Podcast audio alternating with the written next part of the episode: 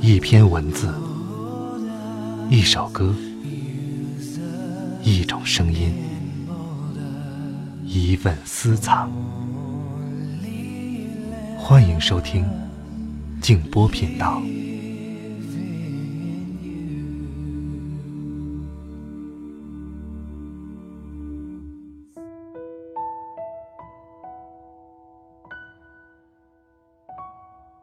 生命都是太脆薄的一种东西，并不比一株花更经得住年月风雨。晚上好，朋友们，我是静波，欢迎来到静波频道。在今天的节目正式开始之前，我要为一位我很敬重的学者、作家余秋雨先生来做一个广告。我相信有很多朋友都读过余秋雨先生的文章，也非常期待着他能给大家来分享一下他对中西方文化的思考和理解。那么最近呢，有一个好消息要告诉大家，余秋雨先生在喜马拉雅 FM 上策划了一档中国文化日课，很快就要上线了。在这个课程当中呢，他会用深入浅出的方式带着大家。一起去探索中国文化的核心和精华，领略千年来文化的传承和发展。欢迎大家加入余秋雨老师的官方社群，添加小助手喜马拉雅的首字母加 FM 二零一八，或者扫描声音下方的二维码就可以进群，享受提前开课的福利。社群当中还会有更多和余秋雨老师交流的机会和福利等你来领取。那么，为了让更多的朋友听到这个节目，我今天呢也特地选了一篇余秋雨老师的散文，选自他的散文集《双冷长河》中，叫做《嫉妒之恶》。如果你喜欢本期节目，欢迎转发给更多的朋友。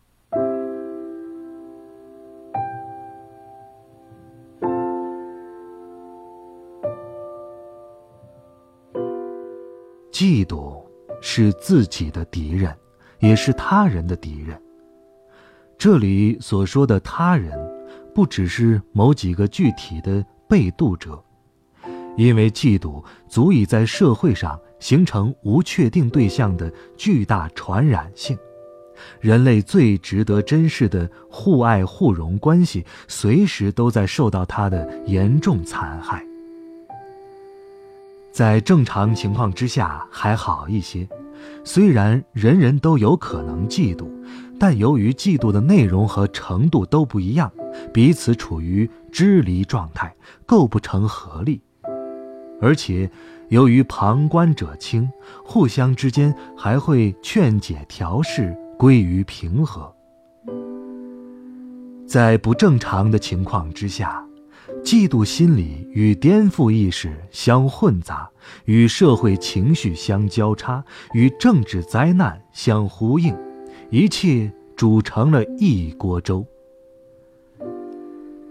在文化大革命时期，造反派冲击一切名人、一切高收入的人，便是这种情景。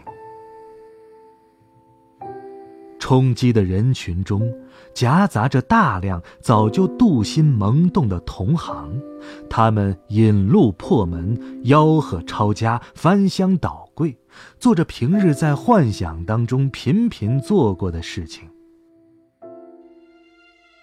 打钢琴家的双手，把老教授考倒，给名人们训课，这些行为难道真的是在批判什么吗？明眼人一看就知道，全是根深蒂固的嫉妒在作祟。但在那时，却与一种浩大的社会观念连在了一起，与上层政治需要呼应起来。卑琐的私欲被镀上了金光，使无知者趋之若鹜。至此。嫉妒已发酵成一种群体性的大恶，旗帆飘飘，竟达十年之久。其实，这种恶性爆发的病根极为深广，极权主义下的平均、中庸、共贫互贬，养成了一般民众对杰出物象的超常关注和超常警惕。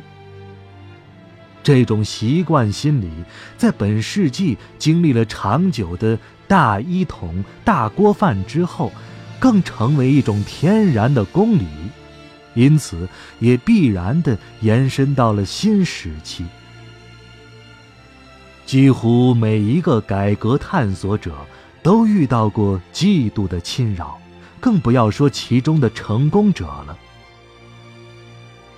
人们很容易对高出自己视线的一切存在投去不信任，在别人快速成功的背后寻找投机取巧的秘密。更不可思议的是，在文学艺术很不发达的情况之下，大家对倍尝心酸的文学艺术家也习惯于冷眼审视。有人甚至在传媒上公然宣称，文学艺术家在传媒上占据过多大的篇幅，就有理由让他们承受同样的荆棘。凡有对他们的抨击，社会上总有不少人欢呼雀跃，大家都会把一个演员、一个导演。一个作家，一个电视节目主持人，当做美国总统，好像社会的民主与公正，全都落实在对他们的严密审视上。而所谓审视，也不是针对他们真正遇到的艺术障碍，而大多集中在捕风捉影的人品贡献上。由此想到。真不知当初脾气暴躁的贝多芬和海明威在年轻的时候，如果遇到这般审视，将如何对待呢？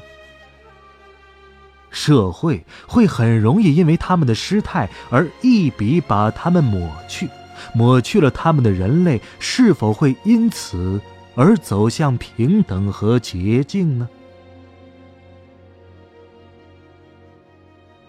救助弱小是一个无可非议的仁慈口号，而在这个口号背后，无数有着不太弱小身份因而广受嫉妒的灵魂在无助的挣扎。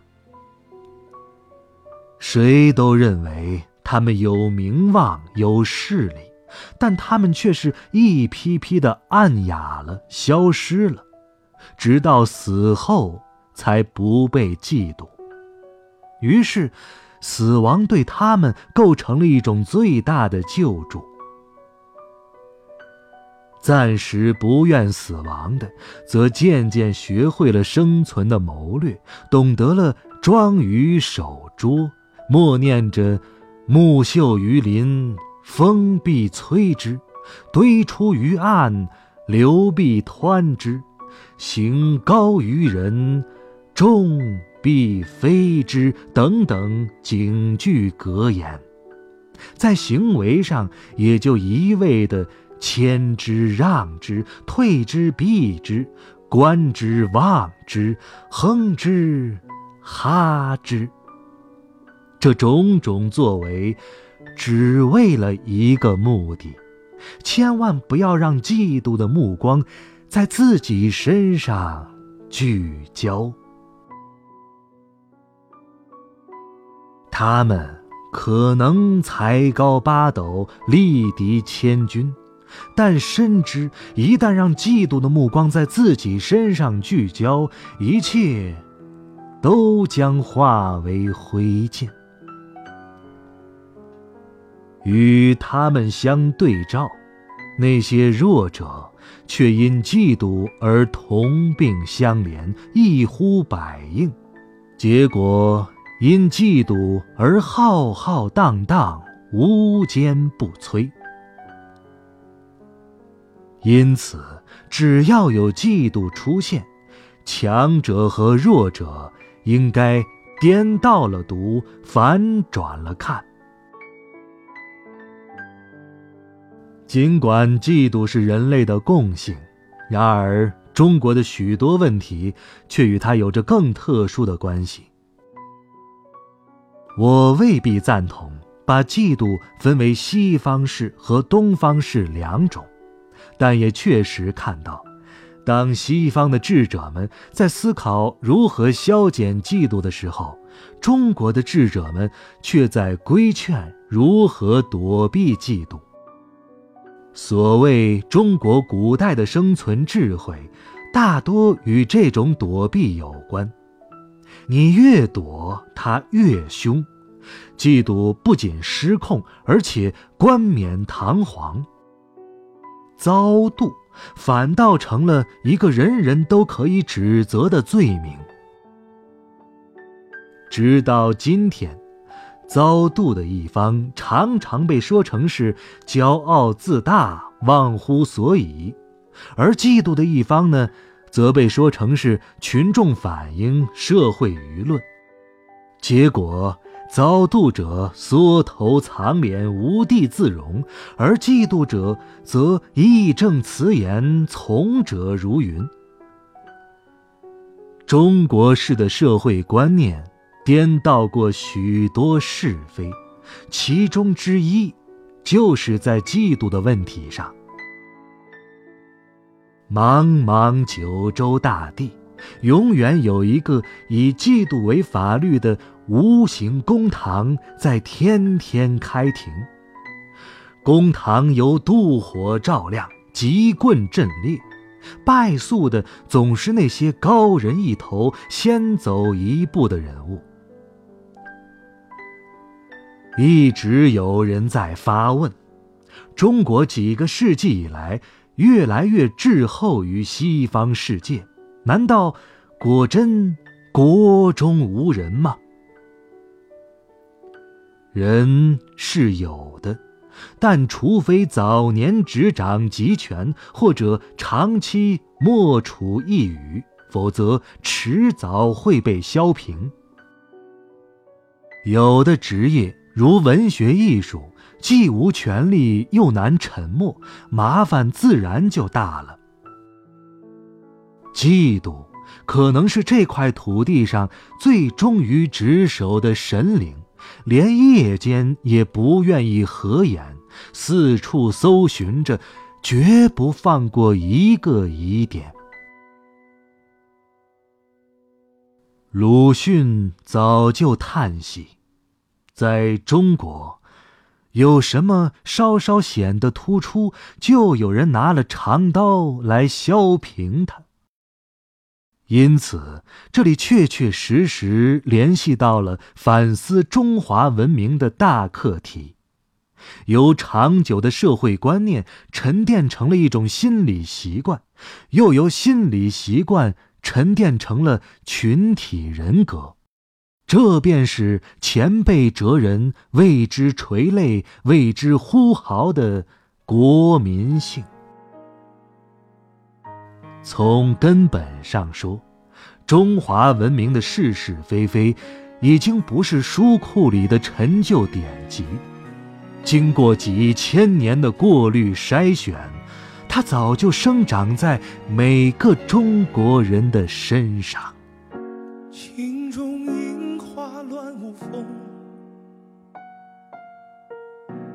谁不怜惜情浓？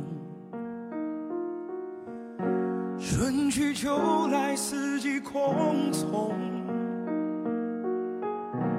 留不住，又何必眷恋残红？红尘来呀来，去呀去，都是一场梦。红尘来呀来，去呀去，夜空。日落向西来，月向东，真情难填，埋无情洞。红尘来呀来，去呀去，夜空。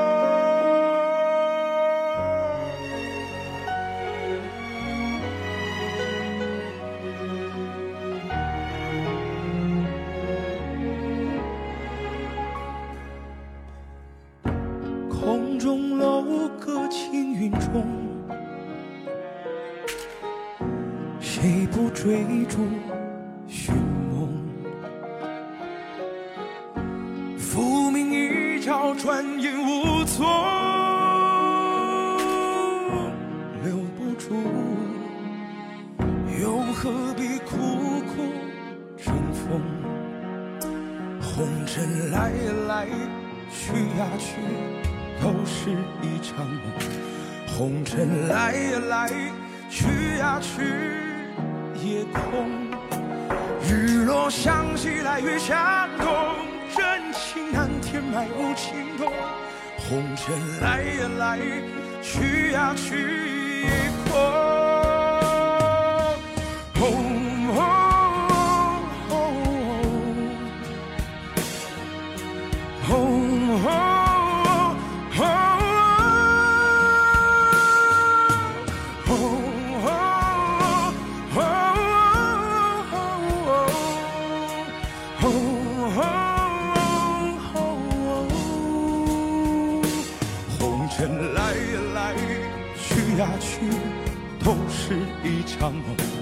红尘来呀来，去呀去，夜空。